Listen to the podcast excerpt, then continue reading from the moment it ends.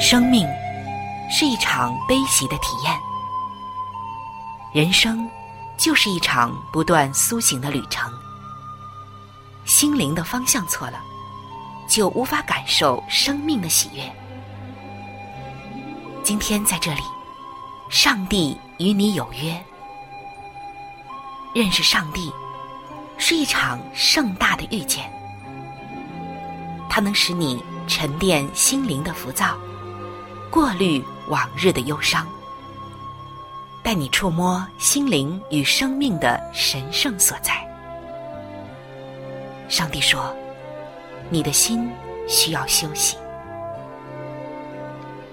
各位亲爱的听众朋友，这里是希望福音电台为您带来的福音节目《触动的心灵》，我是主持人春雨。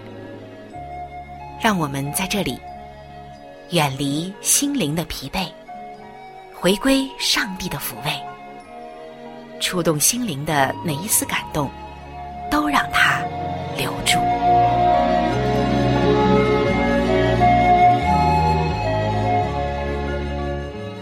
各位亲爱的弟兄姐妹，平安！欢迎您来到触动的心灵，我是主持人春雨。每一天，我们都沐浴在上帝的爱里；每一天，上帝也将那不同的新鲜的恩典给我们。可以说，我们每一天在主里的体验都有新鲜的收获，因为我们的主不但是又真又活的上帝，而且他也会在每一天。供给我们不同的需要和挑战，在我们信仰的道路上，我们常常感恩上帝给我们的赐福。但我也发现有许多的弟兄姐妹，他们在信仰中常常也很纠结，甚至信得很累。亲爱的弟兄姐妹，你有没有见过走钢索的那个场景？也许我们在现实生活中没有看过。但是在电视上，在其他的一些媒体上，我们一定曾经看过走钢索的表演。不知道你看的时候是个什么感受？反正我每次看的时候，就替钢索上的那个人啊捏一把汗。一方面我很佩服他平衡的能力，一方面啊真害怕他一个不小心失去平衡会跌下来。而走钢索真的是要求人。有极高的平衡能力，因为稍不注意就会摔下来。而我们信仰的道路，很多的时候也像走钢索一样。如果不能够认识和明白上帝给我们的平衡，那么我们也很容易摔下来，甚至摔得很惨。有人说，信仰最怕极端的教义，生活。也要一定谨防偏颇的可能，不要小看这两句话。其实，在我的周围，我就深深的感受到了这一点。不知道，亲爱的弟兄姐妹，在你的周围，甚至是你自己身上，有没有这样的经历呢？有些人信偏了，非常的过激，这样周围的人都会感觉到压力，甚至是伤害，尤其是他的家人和与他走近的人。那可能我们自己也曾经走过这样的弯路，但是感谢主，今天上帝要将那纯正的道理铺展在我们面前，使我们能够信得合乎中道。在圣经以赛亚书的五章二节，这里写道：“指望结好葡萄，反倒结了野葡萄。”那我们看到这里说的好葡萄和野葡萄一定是有区别的。有一位教友就和我们分享说，多年前的夏天，他们全家到洛杉矶度假。第一天晚上在贝克镇停脚，也就是休息一下。他说，十多年前他在担任团契辅导的时候认识的一对基督徒夫妇接待了他们。这一次再次的相聚，大家不由得一起来怀旧。畅谈过去的一些点点滴滴，尤其是从前团契中的种种事情。但也不知道怎么回事，这话题呀就转到了他们的医学专业中。男主人没有曾用语气强调加以渲染，但是男主人说的一句简单的真理，竟然深深的印在了这位教友的心中，使他永远都不能忘。那么，这位男主人说了一句什么话呢？这位男主人说：“药就是毒，没有一种药没有副作用的，只有大小轻重的区别。”在教会生活的每一个层面，我仔细的观察输入和输出之间的互动关系，印证了“药就是毒”是宇宙性的真理。带领信徒们应该不吝啬赞美。或者是偏向责备，哪一个好呢？养育子女应该多加的保护，还是给予自由呢？造就门徒应该强调一致性，还是鼓励他们的个性化差异呢？可以说，偏颇了任何的一个方面，都是会引发副作用的。这个教友就想起了，在若干年以前。曾经兴起过一个活力充沛的教会团体，福音的疆土也快速的扩张。但是后来，这间教会出现了一个弊端，就是这个教会特别的强调权威，并且刻意的把每一个教友都铸造成同一类型的基督徒。他们在一致性的大旗下沾沾自喜，也非常的满意，甚至是得益于。大批忠心会友的向心力，花了点力气，把非我族类的差异分子踢出主流。这一招，在短期看好像高明，但是长期来看，这间教会中都是唯唯诺诺的所谓忠臣，缺乏差异性，也缺乏创意性，更不敢向教会领袖提出一些建议和意见。日子久了。不知不觉的就走上了衰亡的终点站。看到这些类似的现象，大家就在思考：究竟怎样来做？究竟怎样来信，才是上帝喜悦的，才是信仰里的平衡呢？才能够防止一些副作用呢？生活中很多的事情总是有两面，有时候让人不知道怎样来做。我们来看一看。称赞可以激发人意气昂扬、奋力向上，但也可以使人洋洋得意，陷入到骄傲的陷阱。责备可以照亮人的盲点，催化进步，但也可以消灭人的志气，摧毁自信心。保护可以提供安全，免受危险之害，也可以养成依赖，剥夺独立的机会。自由，可以是不受干涉的自在，也可以是不受引导的放纵。统一可以成为团结一致的向心力，也可以玩弄于独裁者的鼓掌之中。差异可以彰显造物主的丰富，也可以是造成人间冲突的温床。分工可以增加效率，人才各得其所，也可以分化离间。变成官僚主义，合作可以发挥团队的精神，实现彼此相爱，但也可以干涉隐私，超越个人的权限。安息可以是凡事交托上主的一种宁静，也可以触经不变的变相懒惰。征战可以是据理力争，发扬公义，也可以是竞争斗殴。发泄血气，舍己可以是效法基督，放弃自我；也可以是苦待自己，虐己苦修。爱己就是爱自己。马可福音十二章三十一节说：“要爱人如同爱自己，不是吗？”爱自己可以是肯定我们在上帝面前的儿女地位，但也可以是自我中心的自私自利。所以说，这各项之中的真相在哪儿？这各个事情的平衡点在哪儿？平衡的功夫又应该往哪里下呢？正如我们刚刚说到的那个医生，他说只要是药都有副作用，只是大小轻重不同罢了。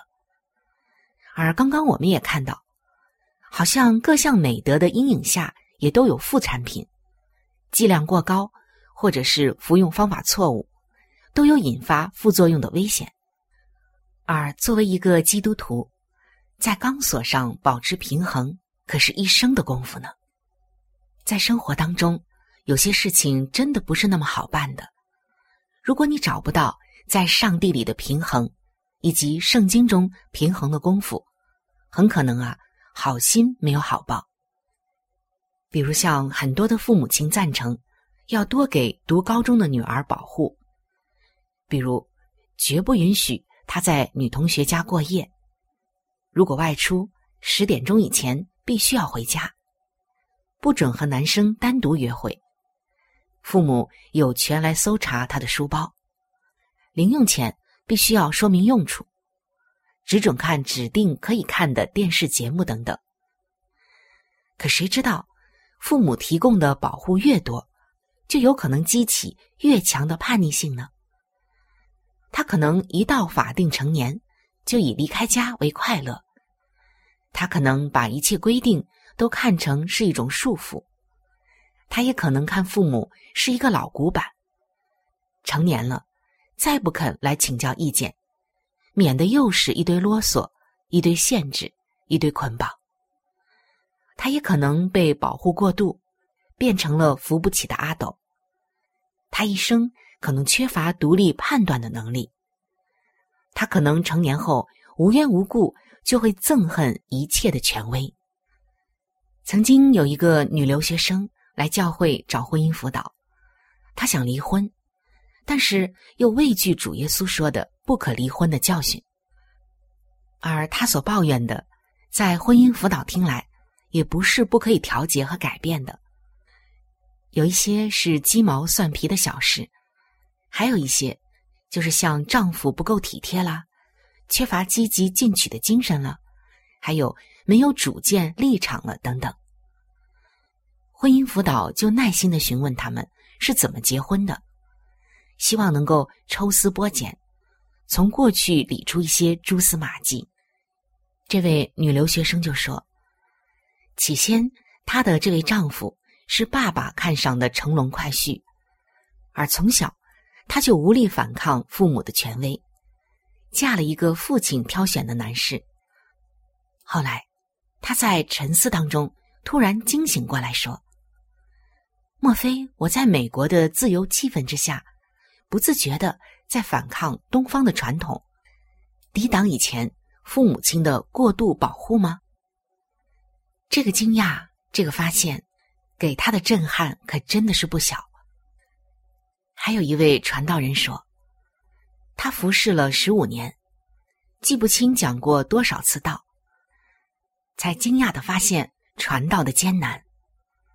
白白的十字架恩典，可能被误解成地摊上廉价出售的旧货，则被罪恶的愤心布道会落入到罪人的耳中。谁能想到，反而拦阻他的得救呢？明明是爱的责备。可是这个人会想：我何苦到教会来挨骂呢？一个每天早起读经的见证，谁知道反而挫折了听众的追求心呢？有些听众会这样想：算了，怎么可能每天五点钟、六点钟就起床，二十年如一日来听圣经、听晨钟课呢？这位传道人就在想：知道药就是毒的医生。开药都是十分小心的，那如何来减轻副作用呢？一方面要维持邻里的警醒，警觉属灵建造有时产生副产品的潜在威胁；另一方面，在上帝的宝座前屈膝，恳求在所有的服饰中加上圣灵的膏油滋润，赐福我们的努力。亲爱的弟兄姐妹，我在想，上帝他也喜欢真正平衡的信仰，真正平衡的侍奉，他也正在标记着信仰的真伪，因为他厌恶产生副作用的赝品。亲爱的弟兄姐妹，在你的周围有没有一些人让你觉得信得很累、信偏了，或者是信错了的现象呢？在有些家庭中，有一个人有信仰，但是这个人没有给他的家人带来喜乐、带来希望和改变，反而使他的家人觉得反而有更多的压力甚至伤害，感觉到每一天。这个信主的人，都会用圣经来绑架他们，而不是用圣经来感化他们。还有一些人信的太错，信的太偏，和他在一起的人觉得累，甚至厌烦，那他自己也会觉得很累。原因出在哪里呢？其实原因只有一个，那就是我们对上帝的误表，我们对上帝的认识不够，甚至有误。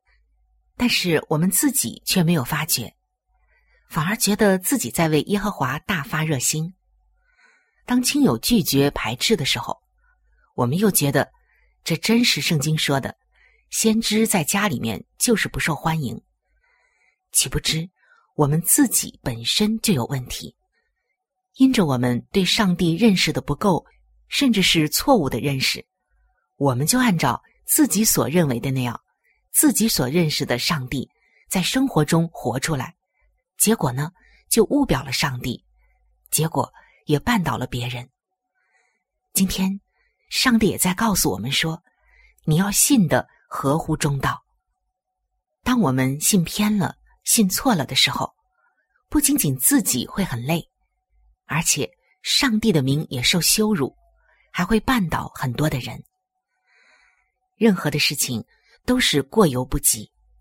上帝希望我们能够信的合乎中道，也就是信的纯正、信的正确。亲爱的弟兄姐妹，让我们每一天都能够在祷告当中特别的向主呼求说：“主啊，我或向左，或向右，都求你给我一个声音，好让我知道哪里是正道，使我不要偏行己路。”这个世界最大的黑暗，就是人对上帝的误表。今天求主帮助我们，重新的真正修复我们和上帝的关系。求圣灵帮助我们，对上帝有正确的认识，不再误表上帝的品格。圣经说，我们都如羊走迷，偏行己路，但是上帝却没有放弃我们。他将他的独生爱子赐给了我们，并且要召唤回我们这些迷失的羊。信仰的一生，有的时候真的就像走钢索的一生。愿我们能将自己完全的交托给上帝，除掉自我，顺服在他的里面，让他持住我们的能力，不会极左，也不会极右，而是在他所命定的道路上往前走。不会跌落，也不会误表他的圣名。信仰最怕的就是极端的教义，让我们一定要记住并且理解，上帝在以赛亚书五章二节所说的：“指望结好葡萄，反倒结了野葡萄。”愿我们都能成为主这棵葡萄树上的好葡萄，而不要成为那野葡萄。全地当下，却能神欢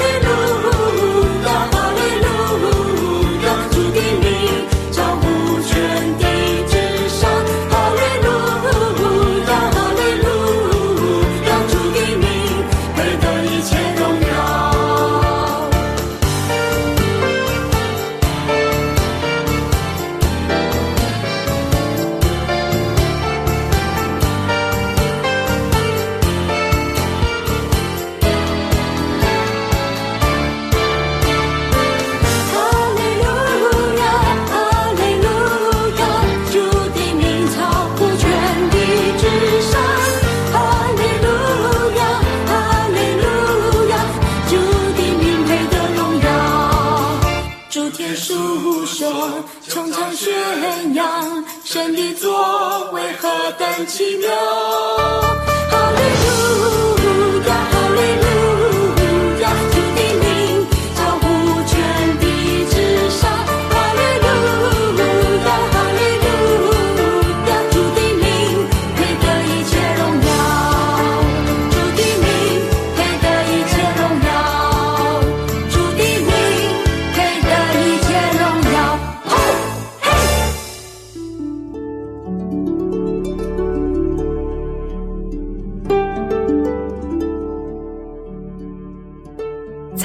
生命中最艰难的日子里，上帝让我每日和他亲近，经历他的同在。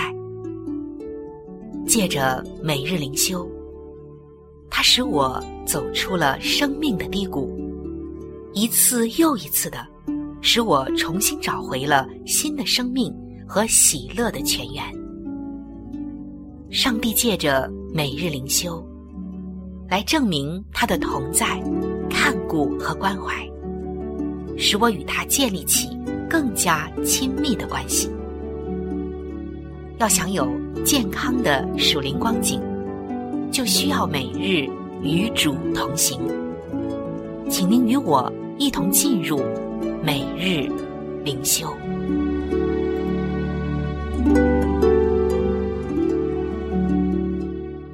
各位亲爱的弟兄姐妹，欢迎来到每日灵修的时间。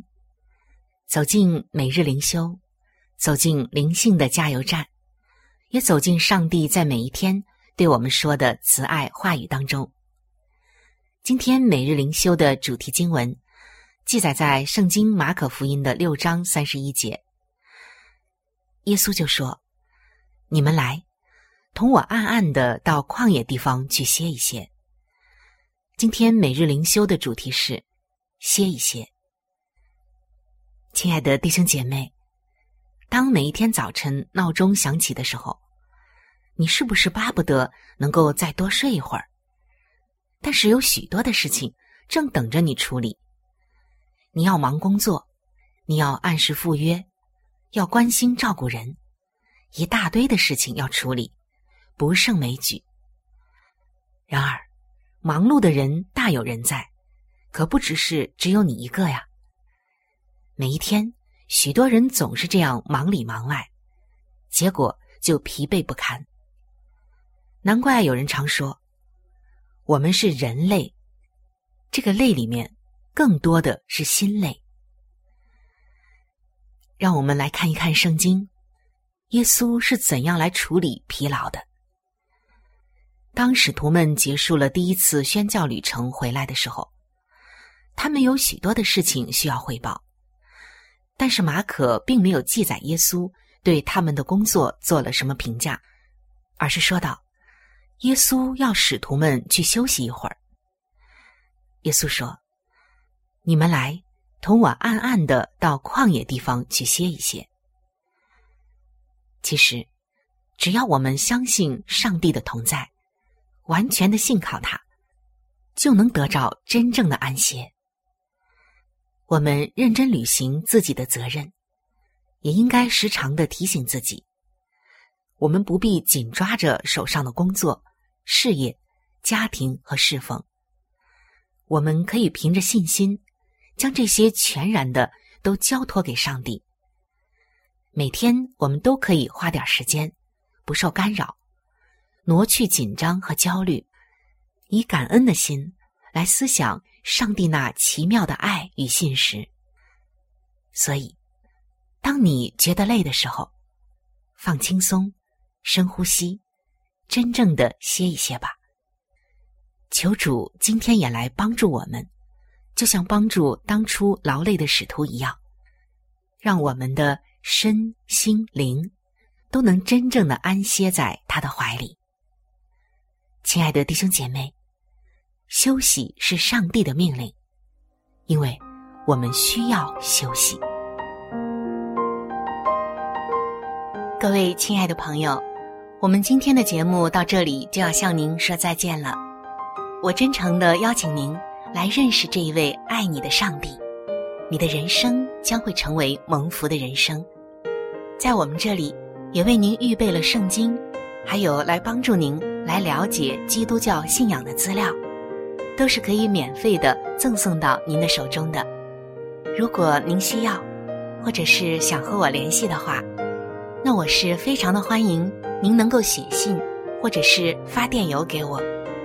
来信请寄：香港九龙尖沙咀山林道二六杠二八号。山是大山的山，林是树林的林。香港九龙尖沙咀山林道二六杠二八号，您写“春雨收”就可以了。春是春天的春，雨是雨水的雨。如果您想发电邮的话，请记我的个人邮箱，我的邮箱是 c h u n y u at v o h c 点 c n。我们的网址是三 w 点 x i w a n g r a d i o 点 o r g。我期待着您的来信，愿上帝的爱伴随您一生。我们下期节目再会。